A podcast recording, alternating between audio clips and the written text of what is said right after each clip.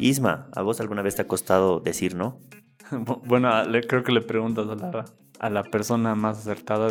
Yo soy de las personas que sí les cuesta decir no, la verdad. Uy, no me había dado cuenta.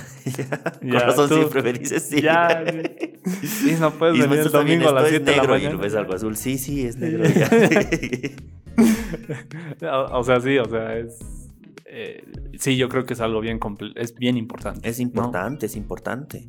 Hoy Sí. tuvimos una charla con mi papá. Bueno, perdón la frasecita, pero a veces te toman de. Cuando eres muy bueno, ya te toman como porque al final eh, llega a ser, tan buena persona, ayudando a las personas que están cerca. Siempre dices sí, te dicen. Tú, siempre estás dispuesto a decir sí, sí, sí, incluso en desmedro de tus. O sea, de tus ganancias o de, o de tal vez un pan que quieras llevar a la boca porque un amigo necesita, tú, ah, ya, toma hermano, porque no puedes decir que no. Entonces yo creo que las personas tienen que aprender a decir no y no por, o sea, y no por el hecho de, de- de quedar mal tal vez, en siempre decir sí, sino por, porque es algo mm, básico, ¿no? Que, que- que nadie te puede obligar a hacer algo que tú no quieres hacer o ayudar a alguien que tal vez no quieras ayudar, porque esa persona está acostumbrada siempre a levantar la mano y pedir eh, si- siempre una colaboración y la gente se acostumbra, ¿no? Sí, ahora no sé si será cultural, tal vez algo Ajá. de los latinos, ¿no? Que entre comillas también está mal visto, ¿no? El no. Así, ¿no? Tú. "Ya, Tranquilo, viejo. Ya. Ya, no, no, gracias. Sí. Sí. O, No, o- no o en el mismo tema de la familia, ¿no? Che, hermano, préstame 100. Eh, viejo, pero tú, tú ganas más que yo. O sea, no, pero préstame 100. No, pues es que so- somos familia, pues préstame así. Y tú dices, no, o sea, a mí me ha costado, te presto, pero tampoco es a fondo perdido, ¿no? Como siempre ha sido. Sí.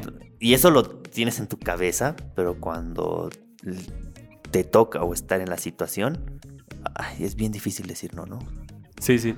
Me acuerdo que cuando era pequeño me compraba un paquete de galletas baratas Ajá. y un paquetito de, de otras galletas. Sacaba primero las galletas baratas para invitarles a mis amigos. Ay. Luego me comía solito. Sí.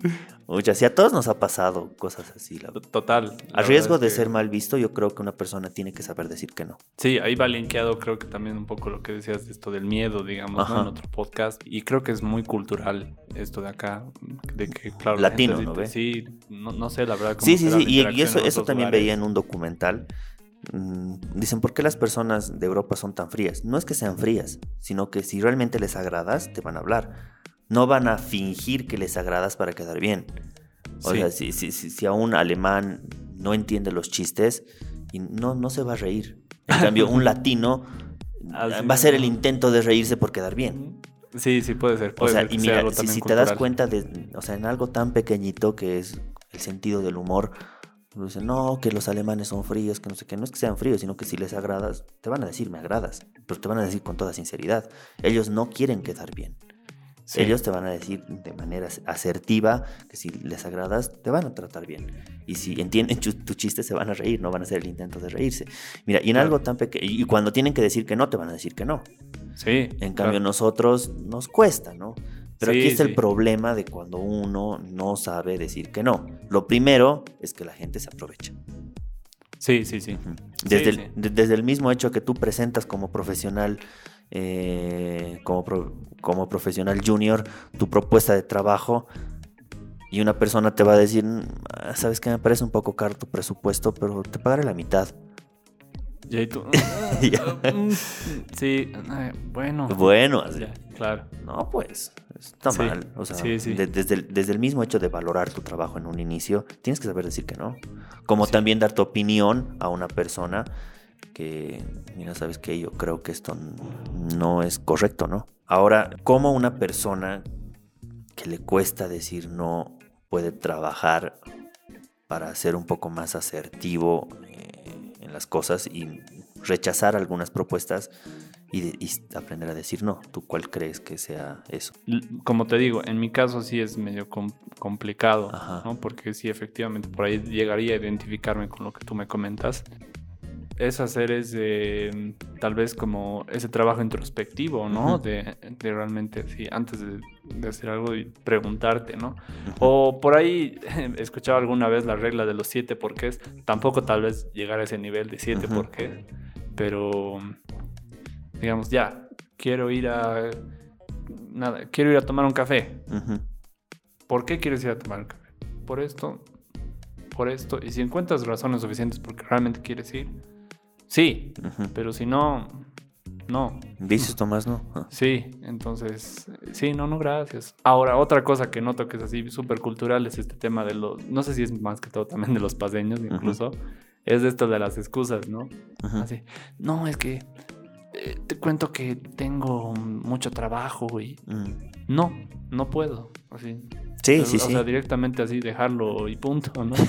Como decía una amiga, que mucho explica se complica, digamos, ¿no? Claro, sí. No, a mí, a mí me golpeó mucho. Yo aprendí a decir que no, pero de manera súper asertiva cuando se querían aprovechar muy fuerte de mí. Te, te explico por qué mm, yo eh, otorgué un préstamo.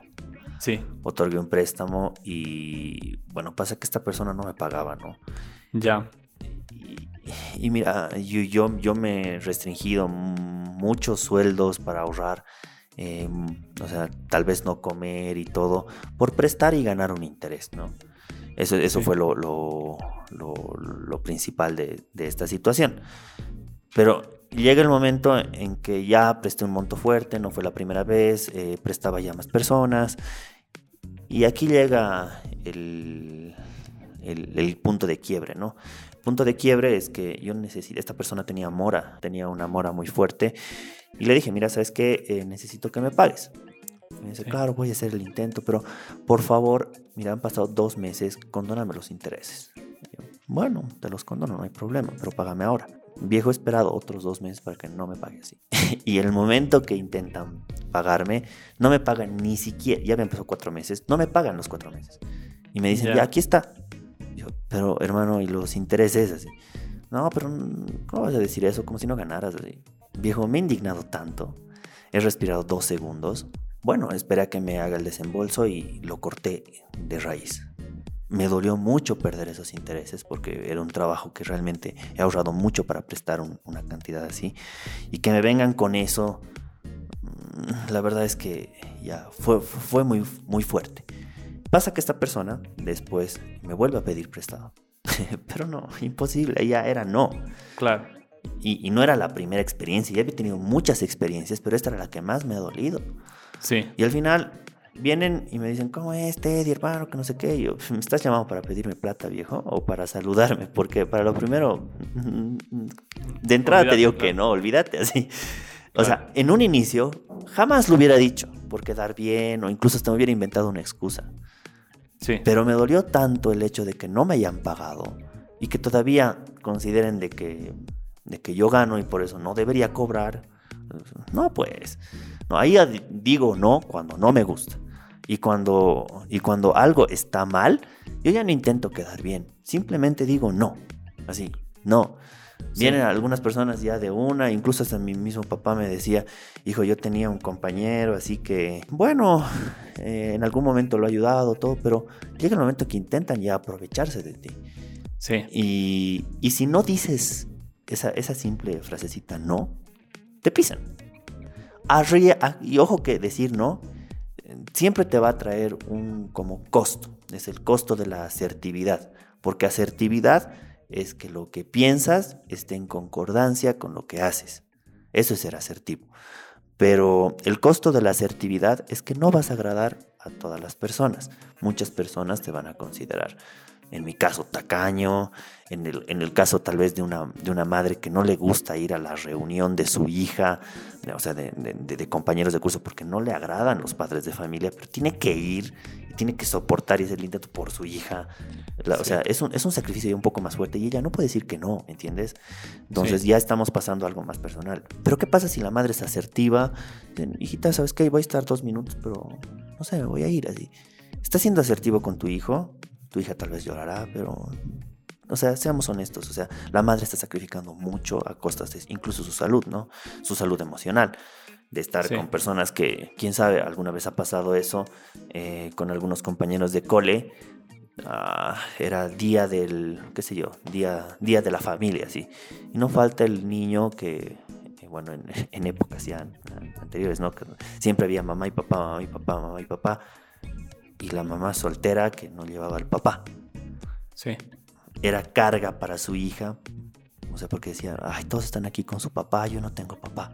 Triste. Y carga para la mamá porque está soportando los comentarios de todas las, las vivencias familiares entre esposo y esposa y, la, y ella, madre soltera, tiene que estar aceptando eso. Pero ¿por qué lo acepta la madre? Porque, porque tiene que quedar bien ante las reuniones del colegio. Entonces, es a costas de incluso sentirse mal uno, ¿no? Pero ¿qué pasa si la madre de un inicio diría, eh, no, hija, ¿sabes qué? No vamos a ir, no quiero hacerte sentir mal, me vale un cohete, que es lo que piense la directora, pero hija, más importa nuestra salud, digamos. Obviamente lo dirá con acciones, porque una niña en, en esa época no entiende, pero la madre tiene que ser asertiva, ¿no? A costas de que tal vez caiga mal al 50% de padres de familia que, bueno, que consideran, ay, no, esta señora ni siquiera se preocupa, no viene a las reuniones, que no sé qué. Sí, sí, igual. La verdad es que volvemos a lo mismo, ¿no? Que no sé si será algo cultural. cultural. Claro. Cultural de que la gente justamente no está acostumbrada a eso. Yo creo que también va un poco legado por eso, de que dices, ¿no? Ay, pero qué antipático, que no sé qué. O sea, realmente, o sea, eso por un lado, o sea, o como tu amigo, ay, qué mala onda. No, o sea, nada. no y punto, digamos, ¿no? Entonces, es que te puedo decir, por ahí es así como algo que hay que ir trabajando como sociedad incluso, digamos, ¿no? Claro, hay que trabajar, eh, pero hay que trabajar también como que te valga la sociedad, ¿no? Sí. O sea, lo que importa es tu salud emocional. Sí, sí, ponerte como prioridad a ti. Ponerte como prioridad a ti, eso sí. ponerte como prioridad a ti. Y saber de que no vas a agradar a todos, eso es un hecho.